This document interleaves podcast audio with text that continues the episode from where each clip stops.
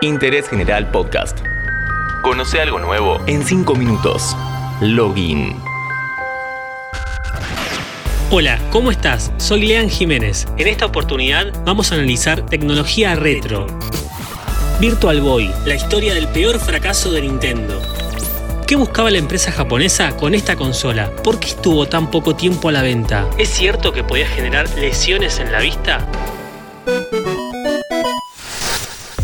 Esta historia no comienza en Japón, sino en Estados Unidos, en la década del 80. El ingeniero Allen Becker tuvo la idea de fabricar una pantalla portátil conectada a una computadora. Por aquel entonces, las primeras laptops tenían un display bastante rudimentario, la tecnología CRT, tubo de rayos catódicos, la misma de los televisores antiguos, era muy cara como para implementar en un dispositivo portátil. Por este motivo, Becker desarrolló una pantalla que consistía en una matriz de LED de una sola línea, que podía imprimir, entre comillas, ópticamente una imagen persistente en la retina. Y debido a la naturaleza de los LED, podía presentar una imagen muy brillante y bien nítida a alta resolución por un precio bajo si se produce en masa.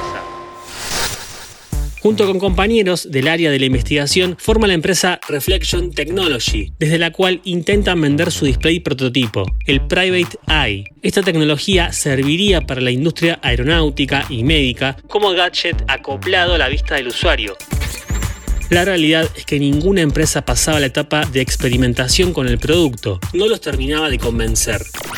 A comienzos de los años 90 estaba de moda la realidad virtual. La veíamos en películas de ciencia ficción como El hombre del jardín o Asesino virtual. Mientras tanto, Becker y compañía trataban de vender su Private Eye, montado en una máscara para soldar y conectado a una PC donde corría un simulador de tanques de guerra. Rebotaron en Hasbro, Mattel y Sega. El visor fue concebido en un principio como un equipo portátil, pero la idea de que un chico en un accidente de tránsito impacte con un dispositivo de plástico y vidrio delante de sus ojos no permitía avanzar en las negociaciones, sumado a que había un delay entre los movimientos del casco y los vistos en pantalla, lo que provocaba mareos. Ninguna compañía quería quedar pegada ante un accidente del usuario. Nintendo, que siempre se caracterizó por arriesgarse a innovar, vio mucho futuro en esta tecnología. Acá se cruzan los caminos de Becker y Gunpei Yokoi, el encargado de uno de los departamentos creativos de Nintendo, padre del Game Watch y Game Boy. El japonés tuvo un buen augurio con esta empresa, apostó y perdió. Pero Yokoi tenía sus fundamentos para creer en esta oportunidad. Hasta ese momento, la única manera de crear imágenes en 3D era mediante cristal líquido, pero necesitaba iluminación trasera. Incluso en la oscuridad total, la luz se filtra por los píxeles. La idea de romper con los límites del marco de la pantalla era la oscuridad total. El LCD no podía crear esa oscuridad, pero los LEDs apagados sí. La TV había llegado a su límite y el efecto 3D necesitaba otro medio, según Yokoi. El proyecto secreto BR32 se lanza como Virtual Boy en julio del 95 en Japón y en agosto de ese mismo año en Estados Unidos.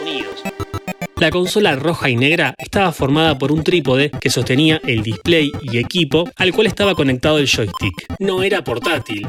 La idea de un wearable de realidad virtual terminó convirtiéndose por seguridad y costos en una consola de sobremesa bastante incómoda, similar a un oftalmoscopio. El sistema contaba con un visor estereoscópico que permitía ver la luz de los LEDs reflejada mediante ópticas de tal forma que proyectaban imágenes rojas sobre un fondo negro. Tras el lanzamiento surgen los problemas. La prensa japonesa criticó la consola por considerarla perjudicial para la vista. Este motivo quedó al descubierto por la cantidad de avisos que tenía en el packaging. Según el oftalmólogo que certificó el funcionamiento del equipo, no estaba recomendado para chicos menores de 7 años, ya que hasta esa edad están en desarrollo y la mala postura de los ojos puede ocasionarles ambliopía. La mala recepción hizo que en diciembre de 1995 en Japón y marzo del año siguiente en Estados Unidos se termine la producción de Virtual Boy para Solo llegaron a venderse 770.000 unidades de Virtual Boy. Sin embargo, podríamos asegurar que fue la primera y única consola estereoscópica nativa. Es un intento que marcó un precedente para los equipos de realidad virtual actuales. Interés General Podcast. Encontrarnos en Spotify, en Instagram y en interésgeneral.com.ar.